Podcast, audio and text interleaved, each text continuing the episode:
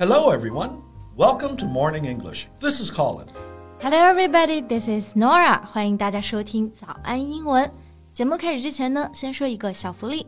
每周三我们都会给粉丝免费送纸质版的英文原版书、英文原版杂志和早安周边。微信搜索“早安英文”，私信回复“ 抽奖”两个字就可以参与我们的抽奖福利啦。很多奖品花钱都买不到。Yeah, we have carefully picked out these materials. They are very, very good for learning English. If you can persist in reading one book, you will surely be able to speak English at a higher level. So go to the WeChat official account for the lottery right now. Good luck to all of you. Hey, Colin, do you often visit museums? I used to, but uh, not recently. Um, I enjoy visiting museums in different places. Uh, so what kind of museums do you usually visit? Ah, well, definitely archaeology museums. They display archaeological artifacts, and those can tell a great deal about the history and culture of a town. How about you? Mm, yeah, me too. Hence for archaeology museums. Archaeology 这个单词呢，指的就是考古。博物馆的类型其实非常的多，比如说有 art museums 美术馆、science museums 科技馆。 那我们刚刚说到的这个 archaeology museums，其实指的是属于历史博物馆的一种。里面展示的呢，通常都是考古文物，每一个文物都可以直接告诉我们关于过去的信息。Right. The archaeological artifacts or relics are really interesting. Many are unique and mysterious in terms of their shape and decorative pattern. Yeah, relics 或者说 archaeological artifacts 这两个表达呢，都可以指的是历史文物。去博物馆，大家经常就会看到有一些文物是有非常奇特的造型或者是花纹的。Each pattern or shape may represent a specific meaning. Right. And it's always shocking to find that the relics from thousands of years ago could be so exquisitely designed. Right. Exquisitely designed，指的就是精美的设计的。在博物馆展出的历史文物呢，很多时候无论是从工艺啊、材质啊，还有纹饰来讲，都是非常精美的。And have you heard about Sanxingdui ruins in China? Oh yeah, of course. Uh, it's a well-known ruin site one of the world's greatest archaeological finds of the 20th century. yeah，英文中我们说到遗址啊，就可以用到 ruins site 这个表达。 Ruins 指的就是遗迹，site 就是地址。中国四川的三星堆遗址就被誉为是二十世纪世界上最伟大的考古发现之一。然后这个遗址呢，最近就公布了从二零二一年五月以来的最新的发掘成果。不少的网友看过之后都调侃说，表情包又有新的素材了。yeah, I have read the news about it. Um, the discovery was uh, impressive. A total of 1,771 cultural relics from the site were discovered, of which 557 are relatively intact. 没错，据统计呢，一共是发现了一千七百七十一件文物，而其中呢有五百五十七件都是比较完整的。Intact，那这个单词呢指的就是没有被损坏的。 Yeah, um, intact is used to describe something that is complete and has not been damaged or changed. If relics are not intact, they're called fragments and usually need to be restored. 对，因为在挖掘的这个过程中啊，难免会有一些损坏。 那如果是损坏的碎片呢？这个叫做 fragments，通常都是需要被修复的。OK，我相信讲了这么多，大家一定很好奇，这一次三星堆遗址里面到底有什么样奇奇怪怪、可可爱的新宝贝呢？Well, let's find out together in today's podcast. 在这里提醒一下大家，我们的内容呢都整理成了文字版的笔记，欢迎大家到微信搜索“早安英文”。私信回复“加油”两个字来领取我们的文字版笔记。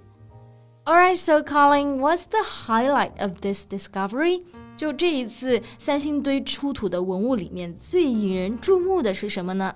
Well, it's a gold mask.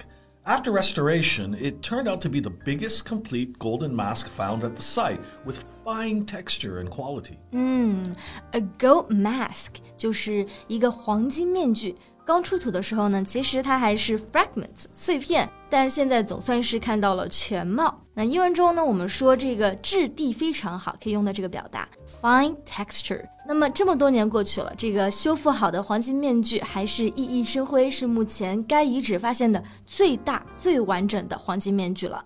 Right. It has hollow eyes and eyebrows, round ears, a high nose, and a large and slightly open mouth. The overall look is sacred. 没错，这个面具它的眉毛啊，还有眼睛都是镂空的，然后整体轮廓给人的感觉就是 it's sacred，非常神圣的。那么据专家推测，这个面具有可能是附着在青铜头像上面的。Yeah, speaking of which, there were also a great number of bronze wares excavated. 对，青铜器呢，英文就是 bronzeware。ware 这个词，首先呢，它是不可数名词，可以被加到很多材质后面，表示器具的意思。比如说 ironware 就是指的铁器，ceramicware 瓷器。然后我们刚刚说出土到了很多的青铜器，也用到了一个单词，就是 excavate，right？excavate，right？Yeah, exactly. And to excavate is to dig in the ground to look for old buildings or objects that have been buried for a long time. 嗯，那在这些 bronzeware 里面，最受关注的呢是有几个跪坐的人像，他们的造型就很像告辞这个动作，很好笑。yeah, they are an unique find at the site. They also provide further material for studying the bronze casting technology of the Shu people as well as their art, uh, religious beliefs, and, and so on. 对，bronze casting technology 就是铸造青铜的技术。这些铜器呢都有很重要的意义，不仅是让我们更加了解了当时的技术、艺术，还有就是文化信仰等等。那这里呢还有一个要注意的点，就是三星堆啊，其实它是中国历史上蜀国的遗迹。Right. The findings confirmed that the site housed the ruins of an ancient city that was the political, economic, and cultural center of the Shu kingdom. Yeah, and these findings are really important. 因为在发掘工作开始之前，人们认为呢，四川只有三千年的历史，但是这一次的发现可以让四川的文明可以追溯到五千年前。Uh, you know, it's now believed that civilization in what now is Sichuan goes back 5,000 years. Exactly. And you know, one article that really impressed me was a piece of jade. jade，就是木箱底发现了一件非常精美的玉刀。Yeah, it's really similar to a modern knife.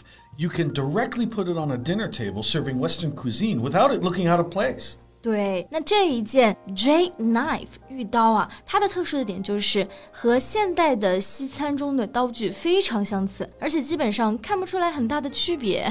Right.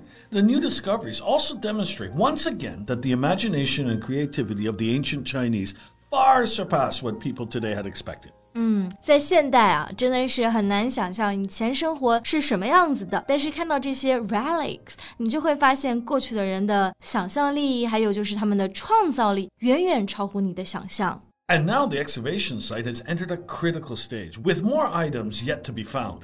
对，现在呢，三星堆的考古发掘的面积据说是不到遗址总面积的千分之二，很多谜底都等待着被揭晓。那么大家请尽情期待吧。最后再提醒一下大家，我们今天的所有内容呢，都整理成了文字版的笔记，欢迎大家到微信搜索“早安英文”，私信回复“加油”两个字来领取我们的文字版笔记。Thanks so much for listening. This is Colin.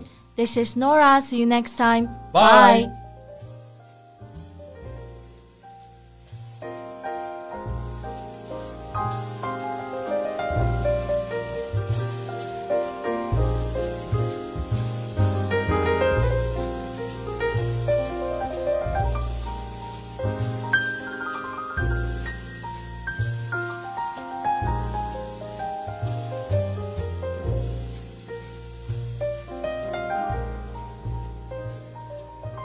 This podcast is from Morning English. 学口语就来早安英文。